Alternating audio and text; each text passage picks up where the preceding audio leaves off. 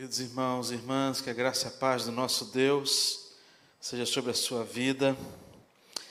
Nós temos a, nestes, nessas quintas-feiras de outubro conversado a respeito do tema da reforma, que são as cinco solas da reforma. Nós já falamos sobre o tema somente a graça já falamos sobre o tema somente a fé. E hoje, de maneira muito especial, nós estaremos falando de um tema somente Cristo. Eu não sei quanto a você, mas quando alguém. Quero que você abra sua Bíblia no texto de Mateus, antes de continuar falando, capítulo 16, enquanto você abre a sua Bíblia. Mateus capítulo 16, versículos de 13 a 20. Eu não sei se você já teve a experiência de falar de alguém que você gosta muito, de alguém que você tem muito carinho, consideração e amor. E como é, é, como é fácil falar de pessoas que nós amamos, como é fácil a gente falar dessas pessoas. A gente passa a noite adentro falando, porque são pessoas que a gente tem história, pessoas que a gente tem relacionamento, são pessoas com quem a gente tem um vínculo profundo de amizade e que, às vezes, em alguns, em alguns relacionamentos, vai muito além de uma simples amizade. E hoje nós queremos falar desse tema somente Cristo. E é tão bom falar sobre Cristo. Temos tanto a dizer a respeito de Jesus Cristo, diante do relacionamento que nós temos com Ele, diante de tudo que Ele fez por nós, e eu posso falar por mim de maneira muito especial, o quanto sou grato por Jesus Cristo na minha vida pessoal. E eu quero ler este texto Mateus capítulo 16, versículos 13 a 20, quando diz assim: Indo Jesus para os lados de Cesareia de Filipe, perguntou aos seus discípulos: Quem diz o povo ser o filho do homem? E eles responderam: Uns dizem João Batista, outros Elias, e outros Jeremias, e alguns e outros alguns dos profetas.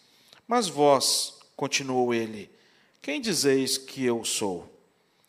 Respondendo Simão Pedro, disse: Tu és o Cristo, o Filho do Deus vivo. Então Jesus lhe afirmou: Bem-aventurado és, Simão Barjonas, porque não foi carne e sangue que tu revelaram, mas meu Pai que está nos céus. Também eu te digo que tu és Pedro, e sobre esta pedra edificarei a minha igreja, e as portas do inferno não prevalecerão contra ela. Dar-te-ei as chaves do reino dos céus. O que ligares na terra terá sido ligado nos céus. O que desligares na terra será sido desligado nos céus.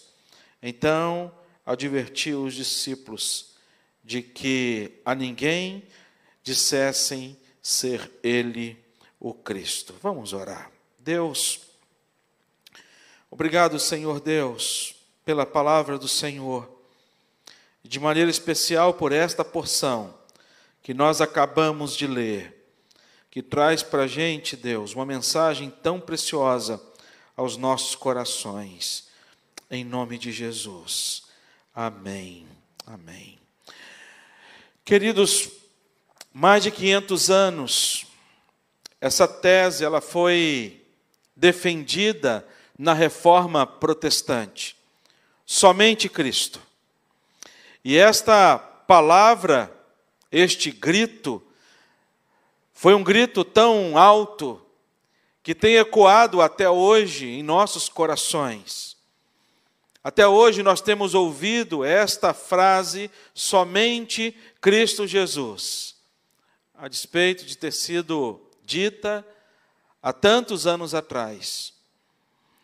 E quando a gente olha para esta frase, nós perguntamos o porquê que esta frase ela foi dita há 500, mais de 500 anos atrás, por que, que ela teve que ser redita? Porque ela já havia sido dita pelo próprio, próprio própria palavra de Deus, tanto no Velho Testamento quanto no Novo Testamento. A palavra de Deus, ela sempre nos volta a este olhar para a centralidade de Cristo Jesus e por que, que teve que ser relembrado esta frase na reforma? Quero dar algumas razões.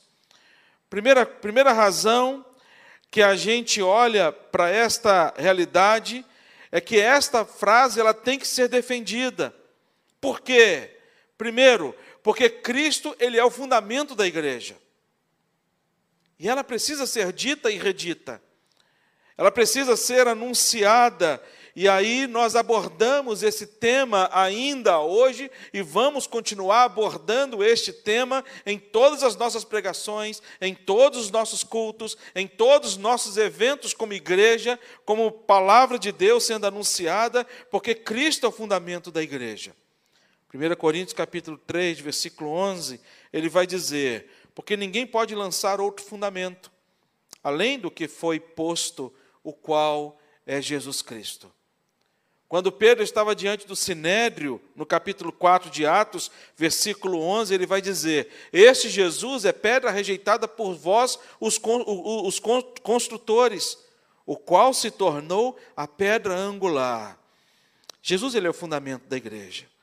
A segunda coisa que ele que nos reforça a relembrarmos esse tema é que Cristo ele é o cabeça da igreja. E como cabeça da igreja, é ele que dá o comando, é ele que dá a ordem, nós estamos sujeitos à autoridade, ao senhorio e às ordens do Senhor Jesus Cristo, no entanto que Mateus, no Evangelho de Mateus 16, no próprio Evangelho de Mateus 16, versículo 18, vai dizer para a gente: E sobre esta pedra edificarei a minha igreja. E ele vai dizer ainda mais, no capítulo, é, quando a gente olha no terceiro ponto, porque ele é o salvador da igreja. Ele é o salvador da igreja. Não tem outro que traz a, e oferece a salvação de maneira graciosa para cada um de nós. Quando ele vai dizer, lá em Atos mesmo, no capítulo 4, versículo 12, quando ele diz: Não há salvação em nenhum outro, porque abaixo do céu não existe nenhum outro nome dados entre os homens, pelo qual importa que sejamos salvos. E quando a gente olha para este tema e este texto, nós perguntamos: e por que então que isso foi tão falado na época da reforma? E por que, que houve a necessidade de Lutero declarar esta grande verdade bíblica? E quando a gente olha para a história, a gente percebe de maneira muito triste que houve a necessidade de se pontuar este texto e esse tópico justamente porque a igreja de Cristo, a igreja saiu, Cristo saiu da igreja. Na igreja na, da época em que Lutero viveu, ele viveu uma experiência triste, onde a, a presença de Cristo não estava presente no seio da igreja. E a igreja, por conta disso, deixou de ser igreja. A igreja ela passou a ser uma instituição humana, e tão somente humana. A igreja passou a ser conduzida, dirigida, dentro, diante dos dogmas criados pelas leis humanas. A outra coisa, não apenas para pontuar a falta de Cristo no meio da igreja, mas também para é, falar que a salvação, ela nesta época não dependia de Cristo. Era uma palavra para poder dizer às pessoas: olha, a salvação, ela é oriundo tão somente de Cristo Jesus, e na época a salvação, ela não era por meio de Cristo Jesus, mas era por meio dos, do Papa, era por meio das vendas das indulgências, ou as compras das indulgências, e através dos santos.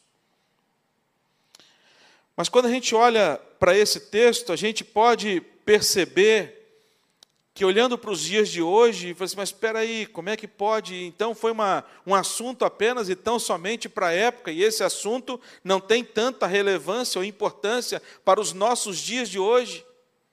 E a pergunta que eu te faço é: será que as, as igrejas, a igreja de hoje, não está de alguma forma tirando Cristo do centro da sua igreja? Quando a gente acompanha a história do cristianismo, a gente vê que muitas igrejas, aonde igrejas que foram berço da reforma, hoje são igrejas que já não existem mais. E por que que essas igrejas deixaram de existir? Porque justamente foram igrejas que permitiram ou igrejas que por iniciativa própria tiraram Cristo da igreja. E não estou falando isso de denominação. Estou falando, quando eu falo igreja, eu estou falando eu e você.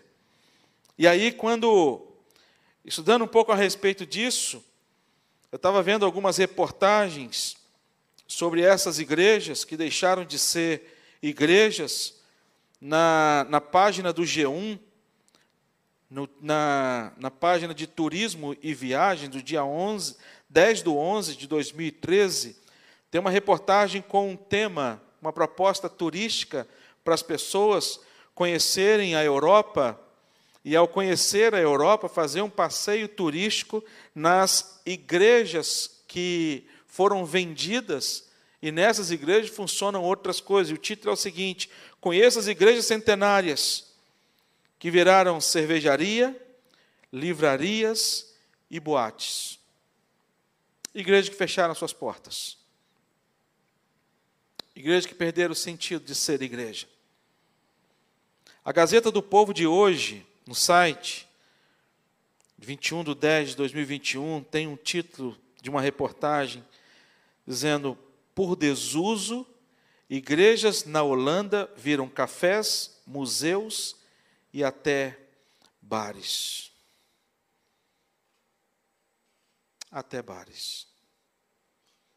E a gente percebe o quanto isso o quanto isso tem sido tem, tem, tem de, de alguma forma muito sutil, isso tem chegado a nós no Brasil hoje.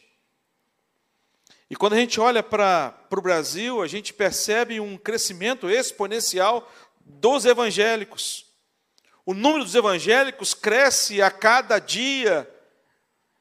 E é interessante ver que, infelizmente, o mesmo índice de crescimento do número dos evangélicos não aponta para um decréscimo, para um decréscimo de índices tristes da nossa sociedade. A gente está vendo uma sociedade crescente no que se refere ao crescimento dos evangélicos no Brasil, um número que tem sido tem crescido a cada, a cada ano, tem apontado um crescimento deste número dos evangélicos. Mas quando a gente olha para a sociedade que a gente vive, essa mesma, esse mesmo índice de crescimento do número dos evangélicos, ele não se contrapõe a alguns índices tão tristes que nós enfrentamos na sociedade em que nós vivemos, porque e faz a gente refletir, faz a gente pensar porque quando a gente fala somente Cristo, Lutero está dizendo uma coisa: não existe outra vida, não existe outra forma de vida para a gente a não ser Cristo Jesus. E nesse texto aqui em especial, Jesus Cristo ele promove um acampamento para os seus discípulos. Eu não sei se você já participou de um acampamento. Jesus aqui ele estava no meio da multidão, e então, o versículo 16, capítulo 16, no versículo 13, ele vai dizer: Indo Jesus para os lados da Cesareia. E ele vai para Cesareia de Filipos. E lá em Cesareia de Filipe, ele ali reúne os seus discípulos. Cesareia de Filipe é uma cidade muito bonita, era uma cidade muito bonita na época, é um local assim muito frequentado pelos turistas para poder conhecer, porque é uma região bonita, de cachoeiras, de rios um lugar muito agradável. E lá né, em Cesareia de Filipe, tinham vários templos, eram vários deuses. Tinha templo a Deus Baal, tinha um templo que era o templo mais importante, que era o templo ao deus grego Pan, era o deus da natureza. Como lá era uma, um local muito bonito, aprazível, uma natureza, nascentes de água e tantas outras coisas. E lá então houve uma homenagem ao deus Pan. E diante de tantos deuses, num lugar como esse, de tantas influências, de tantas culturas, de tantas, de tantas adorações, Jesus ele reúne os seus discípulos nesse lugar, nessa cidade. E Jesus pergunta para os discípulos: o que vocês ouviram na cidade? O que as pessoas têm falado na cidade? Como é que é a cidade? O que vocês estão achando? Um bate-papo de Jesus com seus discípulos. E nesse bate-papo de Jesus com seus discípulos, lá no versículo 14, ele vai dizer, no versículo 13, ele vai dizer: Quem diz o povo ser o filho do homem? Quem diz o povo ser o filho do homem? E aí os eles começaram a responder: olha, uns dizem que é João Batista, outro Elias, outro Jeremias, outros dizem que são outro profeta. E aí Jesus faz uma pergunta para eles. E a pergunta que Jesus faz para eles é, foi: E vocês, quem dizem que eu sou? E no mesmo instante, Pedro, ele se prontifica a responder, e ele vai dizer: Tu és o Cristo, o Filho do Deus vivo. E Jesus responde para ele: certa resposta, mas você teve cola. Alguém te passou cola. E ele vai dizer quem passou cola para ele, versículo 18, versículo 17, diz assim: Então Jesus lhe afirmou: Bem-aventurado és tu, Simão Bajonas, porque não foi carne nem sangue que te revelaram, quer dizer, não foi, não foi nenhuma pessoa que te disse isso, mas meu Pai que está nos céus foi quem te revelou essas coisas. E nesse texto, queridos, a gente pode perceber o próprio Senhor Jesus Cristo falando a respeito de si, e falando a respeito dele mesmo, reforçando essa, esse tema, que foi um tema abordado numa das, numa das dez da reforma, quando ele vai dizer somente Cristo, num dos pilares desta, da, da, da reforma protestante, quando ele vai dizer somente Cristo. E aí, quando nós olhamos para esse texto, perguntamos somente Cristo, por quê? E ele mesmo vai responder: porque ele é o construtor. É ele que é o construtor. Quando ele vai dizer a respeito de somente Cristo, a igreja está totalmente direcionada a esta mensagem. É a igreja que deve receber esta mensagem. É a igreja que tem que trazer no seu coração esta convicção e esta certeza no seu coração. Porque somente Cristo é porque Ele é o construtor. E por que, que Ele é o construtor? O texto ele vai dizer para a gente e apontar para a gente de maneira muito clara e muito objetiva, quando no versículo 18, a partir do versículo 18, ele vai dizer: Também eu te digo que tu és Pedro, e sobre esta pedra edificarei a minha igreja. É Ele que edifica a igreja, porque a igreja é dele. Ele vai dizer: Sobre esta pedra edificarei. E a gente sabe que esta pedra é a pessoa de Jesus Cristo. Por que, que nós afirmamos somente Jesus Cristo? Porque Jesus é a pedra fundamental, não da Igreja Presbiteriana das Américas somente, como igreja, instituição, mas Jesus, ele é a pedra, porque Jesus é a base fundamental da minha vida e da sua vida. E a gente precisa crer nisso. Jesus não arrendou a sua igreja. Jesus não entregou para uma construtora realizar uma obra na vida da sua igreja. Jesus não colocou uma placa, olha, igreja, sob nova direção. Não. Ele não colocou esta placa sob nova direção. Mas o domínio está sob o domínio dele, a igreja do Senhor, Jesus Cristo. Por isso que ele vai dizer: sobre esta pedra edificarei a igreja do Senhor Jesus Cristo. No entanto, que quando ele fala ah, lá em 1 Pedro, 1 Pedro capítulo 5, versículo 2, Pedro vai dar um conselho aos pastores e aos líderes, e vai dizer: Pastoreai o rebanho de Deus que há entre vós. O rebanho é do Senhor, você pertence ao Senhor Jesus Cristo, somente a Cristo, é porque Deus tem construído na sua vida, através desse alicerce, deste fundamento que é Ele, Ele que está construindo. Salmo 127, versículo 1 e 2, o salmista vai dizer: Se o Senhor não edificar a casa, em vão trabalhos que edificam. Se o Senhor não guardar a cidade, em vão vigia o sentinela. Inútil vos será levantar de madrugada, repousar tarde, comer o pão que penosamente granjeastes aos seus amados, ele dá enquanto dorme. E por que, que a gente pode dizer que Jesus Cristo ele é o construtor? Por que podemos afirmar isso? Primeiro, porque o projeto é dele. Como eu disse, ele não alugou a igreja. Você é um projeto de Deus e ele está edificando, ele está construindo a sua vida. O salmista Davi, quando vai declarar isso, ele vai dizer: Deus, isso acontece desde o meu, desde quando eu estava sendo gerado, quando era substância ainda informe, era, um, era alguma coisa que não tinha ainda noção do que era ou o que não era. O projeto é dele, de como a igreja deve ser. A gente olha para para a Europa, a gente olha para os Estados Unidos, a gente olha para outros países onde a igreja ela perdeu a sua relevância, a gente olha para a reforma protestante, por que, que ela teve que existir? Por conta de uma igreja que resolveu tirar Cristo da igreja.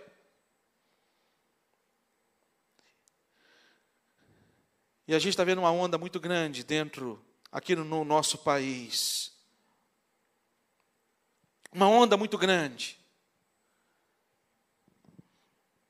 de igrejas sendo igrejas que estão surgindo denominadamente, nominalmente, como evangélicas.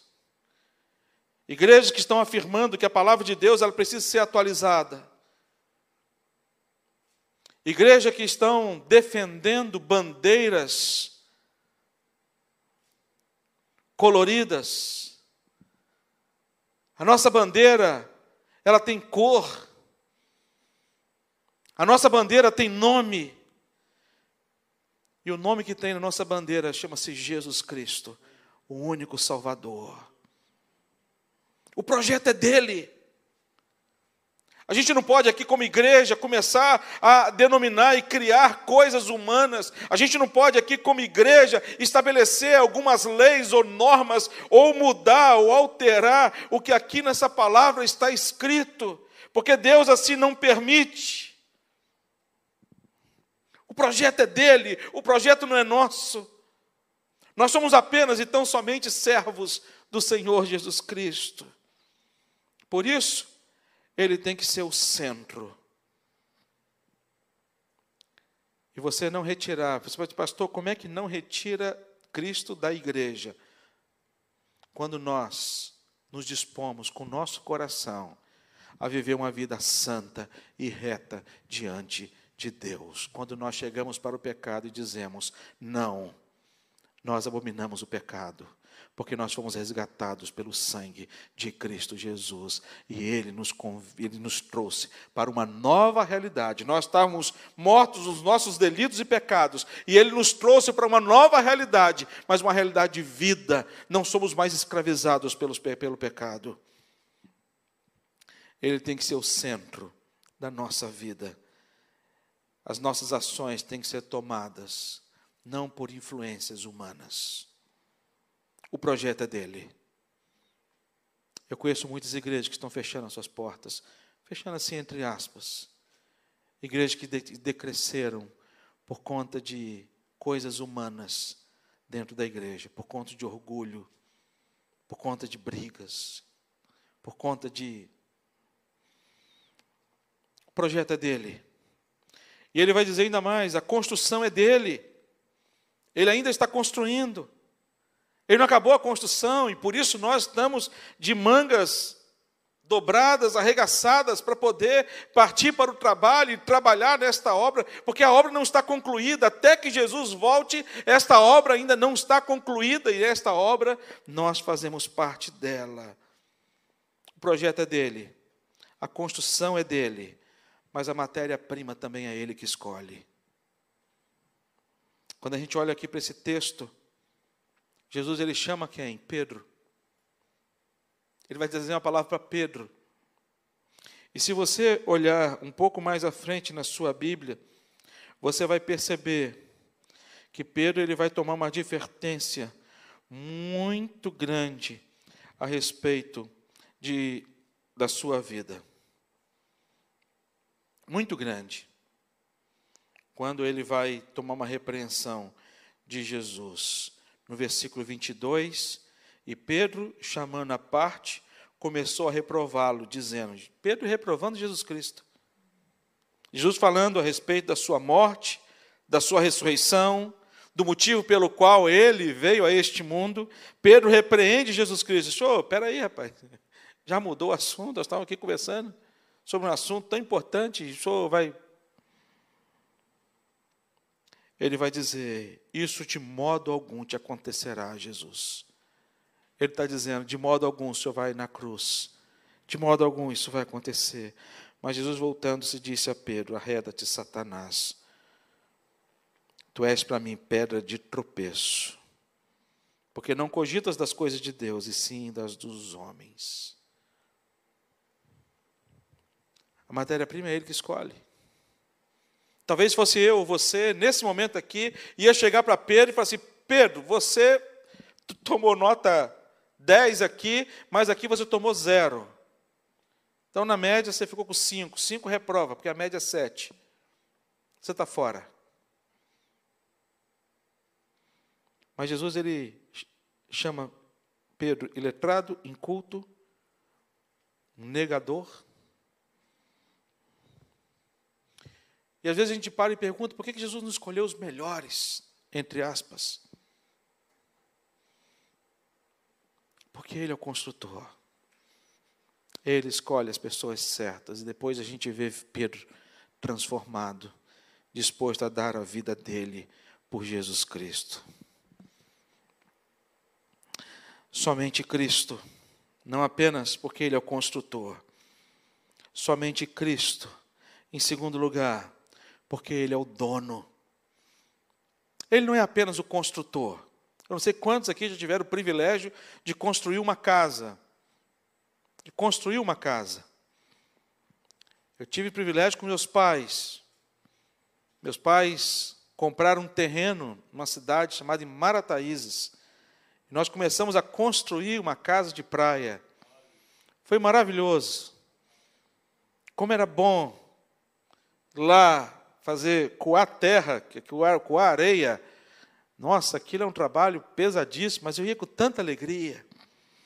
Jesus não é apenas o construtor, mas ele é o dono. Por isso que ele vai dizer, ele vai dizer no versículo 18, 20, versículo 28, versículo 18 que nós lemos, ele vai dizer: "Olha, sobre esta pedra edificarei a minha igreja". É a igreja de Cristo, você pertence a Cristo Jesus e ele não abre mão disso, a ponto dele chegar para o Pai no relatório ministerial de Jesus Cristo, ele vai dizer: Olha, Pai, todos que o Senhor me deu, nenhum se perdeu, exceto o filho da perdição. Nenhum se perdeu, nem eu, nem você, para a glória do nosso Deus e Pai. E ele faz questão de dizer: A minha igreja. Na confissão de Westminster, no capítulo 25, no primeiro ponto, diz assim: a Igreja Católica Universal, que é invisível, consiste do número total dos eleitos que já foram, dos quais que agora são e dos que ainda serão reunidos em um só corpo, sob Cristo, seu cabeça. Ele é a esposa, o corpo, a plenitude daquele que encheu tudo em todas as coisas. Ele é o cabeça. Ele é o cabeça. Ele é o dono. E por que podemos afirmar que ele é o dono? Porque foi ele quem escolheu a sua igreja. E essa escolha de Deus se deu antes da fundação do mundo. Foi ele que amou a sua igreja a ponto de se entregar por ela. É, foi Ele que morreu pela sua igreja, pela graça de Deus. Foi Ele quem salvou a sua igreja. Por isso, esta igreja pertence a Ele. E apóstolo Pedro, ele vai dizer isso na sua primeira carta. Vós, porém, sois raça eleita, sacerdócio real, nação santa, povo de propriedade exclusiva Deus não divide você com mais ninguém. Em terceiro e último lugar, só Jesus Cristo, porque com Ele venceremos. O texto vai apontar para a gente e dizer no versículo 28: E as portas do inferno não prevalecerão contra ela. Quando a gente olha para os relatórios missionários da igreja perseguida, de diversas agências. Numa, numa das, das reportagens que eu li, apontou que durante um ano, 90 mil cristãos são, são mortos anualmente. O mundo inteiro. Graças a Deus moramos no Brasil, num país laico, onde temos a liberdade de expressar a nossa fé, de defender a nossa fé e de cultuarmos o nosso, nosso Deus. Mas quando a gente olha para alguns números como esse, quando olhamos para, para, para o início da história da igreja, irmãos e irmãs nossas que foram é, é, capturados, presos e mortos de forma tão cruel, nós podemos até pensar: puxa vida, nós estamos perdendo. Puxa vida, como fraco nós somos. Mas pelo contrário, por que, que nós igreja, ainda temos missionários em determinados lugares do mundo, lugares aonde a igreja ela não pode ser anunciada, onde Cristo não pode ser anunciado, e eles estão anunciando somente Cristo nesses lugares, estamos tendo é, é, diversas conversões nesses lugares, e a gente para e pergunta, mas por que então fazemos isso? Porque a nossa igreja, ela não, nós não somos daqueles que retrocedem porque nós sabemos, quando o versículo, capítulo 2, capítulo 1 de 2 Timóteo, versículo 12, apóstolo Paulo ele vai dizer para Timóteo: E por isso estou sofrendo estas coisas. Todavia, não me vergonho, porque sei que em quem tenho crido. Estou bem certo que Ele é poderoso para guardar o meu depósito até aquele dia. A nossa vitória, ela está nas mãos de Cristo e ela já foi decretada na cruz do Calvário, quando Jesus disse: Está consumado, está pago. Por isso que nós, igreja, temos que trazer ao nosso coração a lembrança, a memória daquilo que Cristo fez. Não apenas para relembrarmos, mas para trazer ao nosso coração Primeiro, o estímulo da fé, que em Cristo e somente em Cristo nós devemos nos firmar. Ele é o fundamento da nossa vida. Nada pode nos abalar, porque estamos firmes em Cristo Jesus. Mas também para anunciar aqueles que precisam ouvir a respeito de Jesus Cristo, nosso Senhor. Que Deus assim nos agracie que Deus assim nos abençoe.